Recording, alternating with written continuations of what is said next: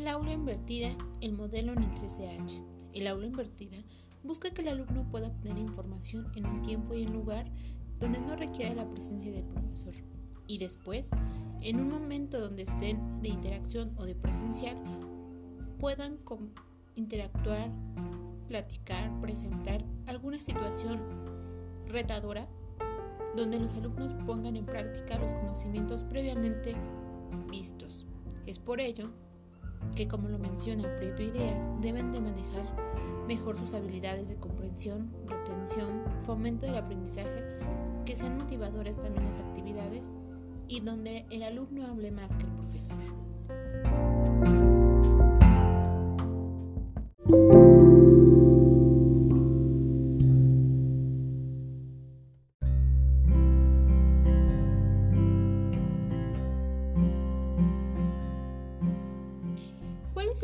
De esta metodología dentro del modelo del colegio? Es importante identificar el entorno donde nos desarrollamos y las necesidades de aprendizaje. Es por ello que las tecnologías son un, un modelo importante para cambiar la forma de aprendizaje. La necesidad de aprender y transformándonos en un atributo imperioso de la preparación para la vida de los estudiantes. El que los alumnos puedan a través de diferentes plataformas, diferentes Ver un video, escuchar un audio, leer un artículo, ver un mapa conceptual, ver una presentación, en donde conozcan previamente los conceptos, la teoría, el modelo que se va a hablar en la clase. Hará que prepare al, al alumno sobre un tema. Posteriormente, en la clase, podrán interactuar, convivir, trabajar y retar en una, en una situación problema, poner en práctica, es decir, estos conocimientos que se tuvieron en un problema retador. Y el profesor aquí será importante para ir resolviendo algunas dudas o conceptos que no les quedó claro. Pero es aquí importante donde el Colegio de Ciencias Humanidades, que el modelo educativo del colegio fomente a los alumnos las actitudes y habilidades necesarias para que se apropien de este conocimiento, se relacionen fundamentos con los que puedan utilizar en su vida profesional y personal, sumando los valores y las opciones eh, profesionales. Es importante que los estudiantes aprendan a aprender, es decir, sean capaces de adquirir nuevos conocimientos ellos mismos, teniendo su autonomía, se regulen en su tiempo, horario, actividades, para que puedan leer o dedicarle cierto tiempo a su aprendizaje.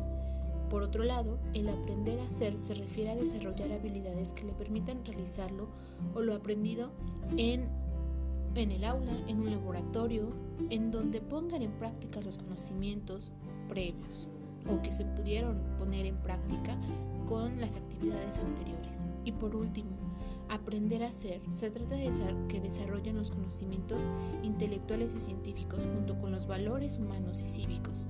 Así es el modelo educativo del 2018 del CCH.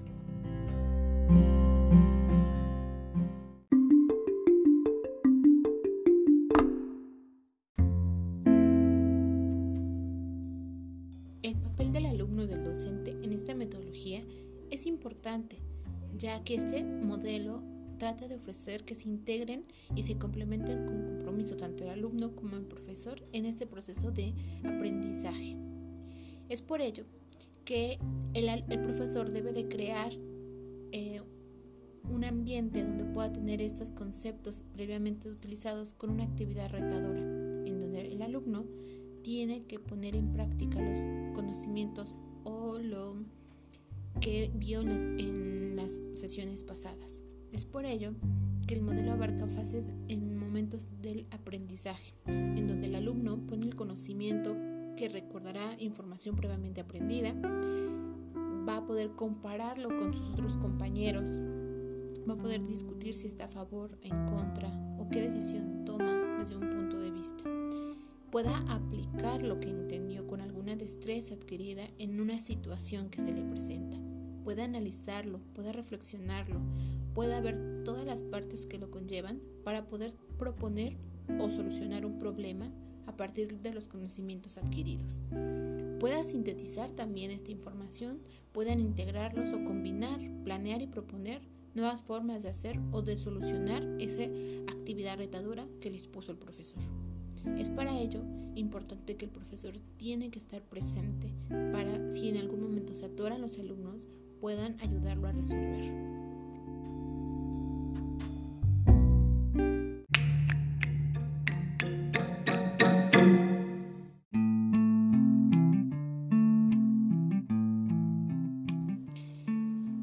Otro de los aspectos importantes es cómo se incorpora el aula invertida en esta enseñanza híbrida.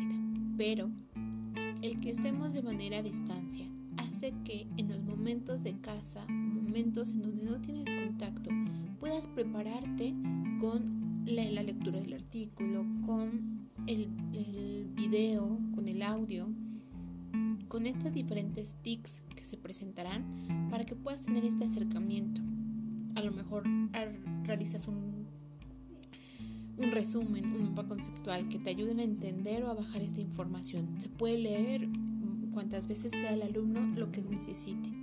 Y cuando te presentes de manera eh, presencial a tu aula, vas a poder compartir todo lo que tú adquiriste. Podrás tener alguna duda y comentarla. Podrás poner una postura o buscar diferentes alternativas. Es por ello que esta forma híbrida hace que se, que se tenga mejor este contacto, en el momento que tengas en casa o te organices puedas ver los temas tú cuantas veces sea necesario para que lo entiendas. Y cuando te presentes a clase sean dudas específicas, momentos específicos o para poner en práctica lo, con, lo que conociste. Para ello puedes resolver un problema. Pero no estás solo, justo la interacción con otro, ya sea tu compañero o tu profesor, te ayudará a tener un panorama más amplio y poderlo resolver. Es por ello que la, el aula invertida en esta enseñanza híbrida se va incorporando. Es por ello que tanto los profesores como los alumnos debemos de tener mejor em, em, trabajo en ello irlo incorporando y preparándonos mejor porque se tiene que tener una planeación organizada y no solo el qué se lleva en ese momento a ver qué sale. Muchas gracias.